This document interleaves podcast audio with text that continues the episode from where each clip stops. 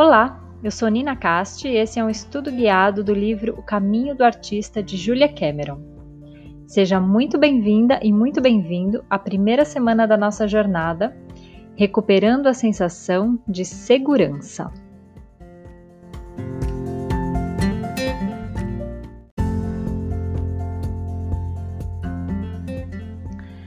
Bom, nesse capítulo, a Julia Cameron traz algumas reflexões sobre os principais fatores que fazem uma pessoa parar de criar. E aí eu digo parar de criar porque em algum momento das nossas vidas nós somos crianças muito criativas.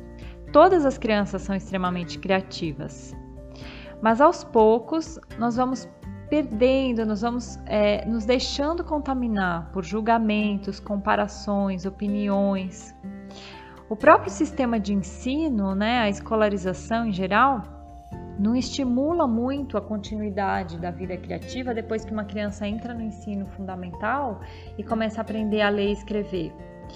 Exceto algumas pedagogias específicas que têm um olhar mais sistêmico para o indivíduo, no geral, quando as crianças começam a aprender as letras e os números, elas começam também a ser formatadas. E aí vão meio que perdendo a sua originalidade, porque não encontram mais muito estímulo nem espaço para se expressar de uma maneira mais livre. Eu achei interessante fazer essa introdução para vocês, porque num primeiro momento pode não ser muito claro porque é que a Julia Cameron está falando sobre segurança em primeiro lugar. Então, que sensação de segurança é essa que a gente precisa recuperar? Bem, basicamente, ela está falando aqui sobre o medo de se expressar. A gente deixa de se acreditar criativo ou criativa porque a gente sente medo de errar, medo de expressar as nossas ideias. Estamos falando de vergonha e de uma sensação de que o que temos a expor não é relevante ou não é suficiente. Com o tempo, esse abafamento pode levar até mesmo à sensação de que nós não temos ideias, né? o que seria o ápice do comportamento automatizado e da perda da conexão com o nosso interior. A primeira frase da Júlia nesse capítulo é: abre aspas. Uma de nossas principais necessidades como seres criativos é de apoio. Infelizmente, pode ser difícil de consegui-lo. Fecha aspas. Justamente porque nós não somos incentivados pelo nosso meio, família, escola, sociedade, é, nós não somos nada incentivados ao erro e a criatividade é pura experimentação, né? Você experimenta e acerta, ou experimenta e erra. Esse é o processo. Então, dentro de um ambiente onde não se tolera o erro, pode ser realmente muito assustador, sobretudo quando se é muito jovem, ousar experimentar com grandes chances de errar. É extremamente assustador. Então, a Júlia traz dois conceitos que eu gostaria de evidenciar aqui. O primeiro é o que ela chama de artista das sombras. Em algumas traduções você vai encontrar o termo sombra de artista, que é, é aquela pessoa que gostaria mais do que tudo de ser um artista mas para se proteger, ela acaba assumindo um papel ou atividade que tangencia a arte sem mergulhar nela. Então, ela vai falar, por exemplo, do crítico de arte, que vai muitas vezes arrasar com outros artistas com críticas extremamente destrutivas, sendo que ele mesmo não produz nada, né? Ou do professor acadêmico, que é muito crítico em relação aos trabalhos dos alunos, mas que também não está na ativa e desconsidera que os alunos estão começando, né, que estão num processo de aprendizagem. Num outro ponto, ela vai falar também sobre o Marchand, que é aquele cara que investe na carreira de um artista, né? Ou do colecionador de arte, que se seca de arte por todos os lados, do agente que vai cuidar da carreira de um artista e vai muitas vezes ser o corresponsável pelo sucesso desse artista, só que sem aparecer. E ela comenta ainda que os artistas das sombras muitas vezes namoram e se casam com artistas declarados como uma espécie de projeção. Artista gosta de artista, ela fala.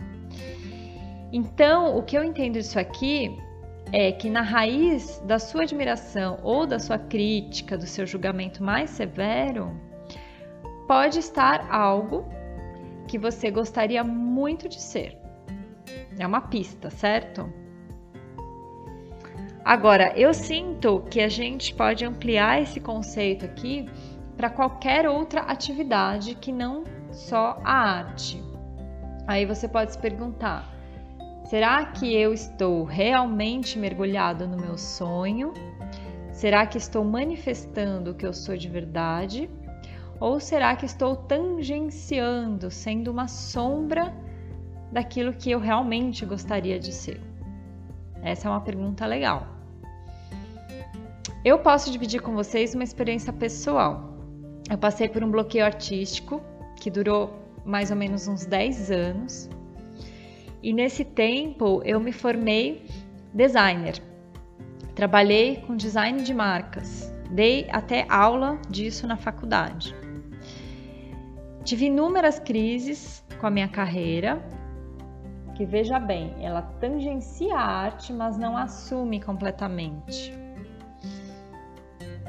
E depois de todo esse tempo, né, exercendo essa profissão, eu cheguei a trabalhar numa galeria de arte, vendendo arte de outros artistas. E durante todo esse tempo, eu namorei com diversos músicos, baterista, guitarrista, vocalista, compositor, até finalmente compreender que existia em mim uma necessidade genuína de me expressar através da arte, no meu caso, da arte visual. Então, às vezes, a gente empreende uma verdadeira jornada até chegar a essa compreensão, uma jornada pela sombra, né? Bem, eu falei que eu queria destacar dois conceitos trazidos pela Julia Cameron. O primeiro é esse do artista das sombras e o segundo é a ideia da criança artista interior. Parte do princípio que todos temos dentro de nós aquela criança artista, criativa, espontânea, que se diverte, sonha, brinca e que a gente precisa cuidar dessa criança, tratando dessa parte de nós como se fosse realmente uma criança que precisa de estímulo, de incentivo, né, de alegria, entusiasmo, paciência, de compaixão. A gente precisa pegar na mãozinha dessa criança interior e levar ela para fazer, mexer, experimentar, né? Sem compromisso com o resultado final, né? Se permitindo o processo. Frase da Júlia. Abre aspas. Os erros são necessários, os deslizes são normais. São nossos primeiros passos. O progresso, não a perfeição, é o que devemos esperar de nós, mesmos. Queremos ser grande, imediatamente grande. Mas não é assim que funciona a recuperação. É um processo deselegante, experimental e até embaraçoso. Muitas vezes não temos uma boa aparência, mas é impossível melhorar e ter uma boa aparência ao mesmo tempo. Em suma, para ser bom ou boa em alguma coisa, é preciso estar disposto a ser ruim primeiro e depois ir melhorando. Bom, eu particularmente acho importante aqui nesse capítulo em que a gente está falando sobre segurança para criar, eu sinto que a gente pode ampliar também esse conceito de arte. A Júlia, ela vai trazer muita referência que conversa com a nossa compreensão contemporânea do que é a arte, o artista, etc. Mas se a gente for pensar nas culturas mais antigas, não havia muita separação entre quem é artista e quem não é. Os utensílios, as ferramentas, eles eram manufaturados pelas pessoas, né? Assim como as roupas, e tudo tinha um adorno. É, então, se você for pensar ainda nas culturas tribais, né? Todos cantam, tocam tambor, dançam, se pintam, cozinham. A arte, nesse ponto de vista, ela acaba sendo uma expressão da própria vida. Na sociedade contemporânea, a gente perdeu essa conexão e acaba associando a arte a um produto final, acabado, uma produção intelectual com valor de mercado, né? E daí acaba parecendo que produzir arte é algo que vai além das capacidades de uma pessoa normal. Então, eu convido você a essa visão da arte, da criação, como um atributo humano de sensibilidade percepção da vida qualquer que seja a forma de expressão mais fluida para você. Porque tem pessoas que vão se identificar com a dança, com a música ou com alguma forma de produção manual. Mas também vão ter as pessoas que se identificam com os astros, com a cozinha, ou com o cultivo da terra, com a ciência, com a criação das crianças. São tantas e tantas as nossas manifestações criativas, né, enquanto seres humanos.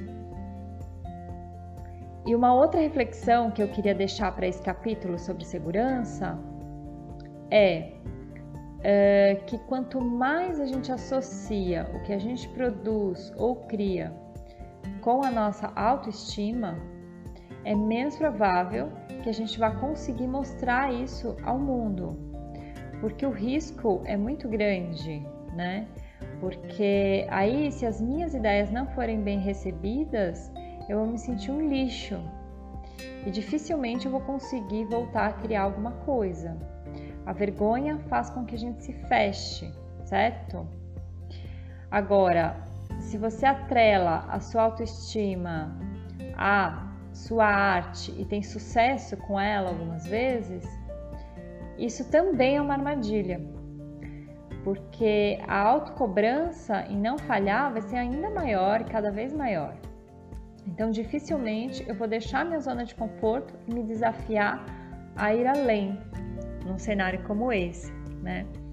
Agora, se a sua autoestima, sua autovalorização não está vinculada com o resultado daquilo que você cria, você tem consciência de que você é mais do que uma pintura, um livro, ou seja lá o que for que você crie que mostre ao mundo, então você pode até se frustrar, se decepcionar se a recepção não for tão calorosa. Mas, independente do resultado, você já ousou, né? E essa ousadia, essa coragem em se mostrar, ela tem muito mais valor do que um sucesso ou um fracasso de uma iniciativa específica. Essa é uma reflexão da Brené Brown. Ela diz: quando a nossa autoestima não está em jogo, estamos muito mais dispostos a sermos corajosos e correr, correr o risco de mostrar os nossos dons e talentos. Portanto, amigos, amigas e amigues, ousemos. É, quero deixar para vocês duas recomendações de materiais complementares. É, uma é um filme, se chama O Efeito Sombra, do Deepak Chopra e da Debbie Ford.